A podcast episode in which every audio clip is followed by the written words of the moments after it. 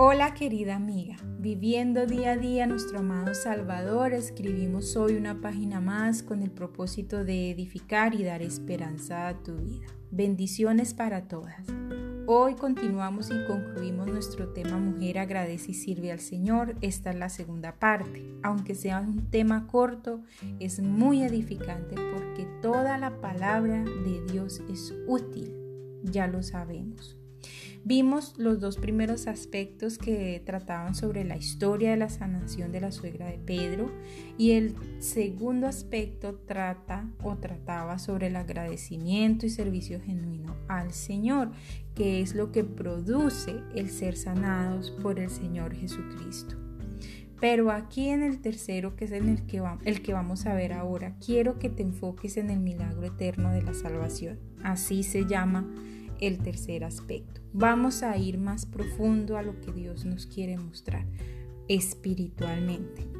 Todo esto para que seas edificada, para que yo también sea edificada y enseñemos a nuestras hijas, chicas, hermanas, a todas aquellas que necesitan saber la verdad del Señor. La sanación física, claro que es una bendición del Señor. Claro que debemos anhelar ser sanas si estamos enfermas pero no lo es todo, querida amiga. Hoy quiero que desvíes tus ojos espirituales de esa parte física y los coloques en la obra eterna salvadora de nuestro Señor Jesucristo.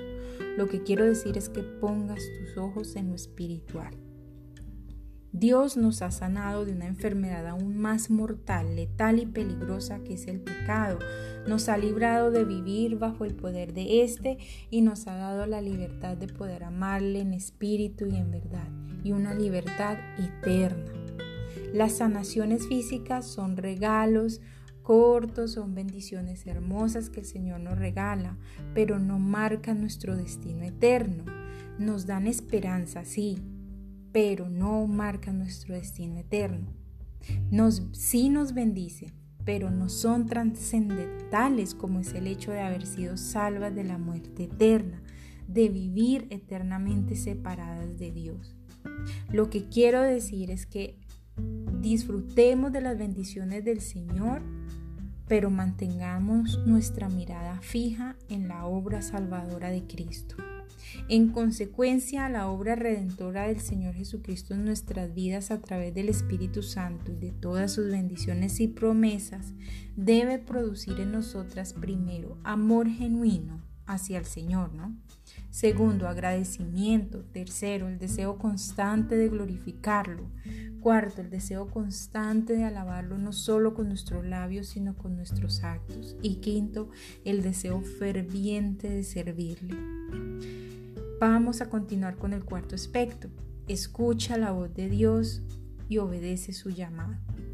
Luego de apreciar la parte profunda espiritual, continuamos y para terminar quiero decirte que el servicio al Señor no solo se enfoca en un ministerio público dentro o fuera de la iglesia. ¿Por qué lo digo? Porque muchas de nosotras nos desgastamos y nos frustramos porque queremos ser reconocidas de alguna u otra manera por hombres y eso querida amiga solo nos llevará al fracaso. Perdemos tiempo valioso y útil para el Señor desviando la mirada espiritual hacia otras esferas que tal vez el Señor no ha considerado para nosotras. Es por eso que hoy te invito a que muy humildemente, si has sido sanada, restaurada y el Señor te ha dado la potestad de ser su hija, una hija de Dios, que abras tu corazón genuinamente y escuches su voz y su llamado. Pero amiga, amada, mujer, escucha de verdad y acepta el servicio al cual Dios te ha puesto. En la Biblia encontramos mujeres que tal vez jamás pensaron ser nombradas en las Santas Escrituras porque su servicio se desarrollaba detrás del telón. Lo que quiero decir es que nadie las veía. Era un servicio tan, eh, tan, digámoslo, escondido. Ellas no querían ser reconocidas. Pero vaya sorpresa que lo que unos cuantos hombres no veían, el rey de reyes sí lo veía. En conclusión, amada, nuestra premisa más importante debe ser, primero, que uno de los motivos por los cuales quiero servir al Señor sea el agradecimiento a Él. Segundo, que su obra redentora produzca en mí el deseo de servirle eternamente. Y tercero, que los ojos más importantes que deben observar nuestro servicio y probarlo son los de Dios. No hagamos las cosas para los hombres y por nosotras. El servicio es algo divino que proviene de Dios y los dones espirituales provienen del Espíritu Santo que nos lo entregan según su voluntad. No es porque yo sea más o sea menos, ni porque tenga mayores talentos que fulanita. Dios no actúa así, amadas. Acordémonos que no estamos en una empresa, no estamos en un trabajo normal, nada de eso.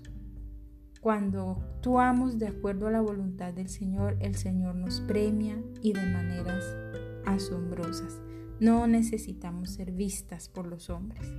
Si somos aprobadas por Él, entonces espera con paciencia aquel día en el que el Señor te dirá, bien, buen siervo y fiel, sobre poco has sido fiel, sobre mucho te pondré. Entra en el gozo de tu Señor. Mateo 25, 23.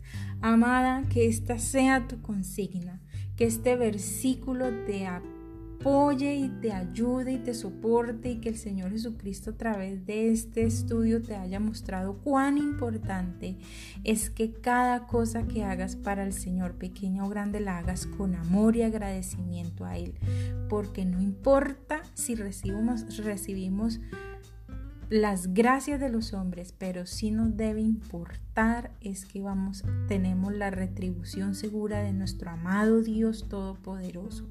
Por Él es que hacemos las cosas, no por los hombres. Los hombres solamente ven y Dios nos ha tomado como instrumentos para que ellos puedan ver la obra de Él en nosotras. No, no necesitamos predicar el Evangelio muchas veces. Nuestros actos predican el amor y el Evangelio de Cristo. Así que, amada, espero que haya sido de edificación y de bendición este corto estudio para sus vidas.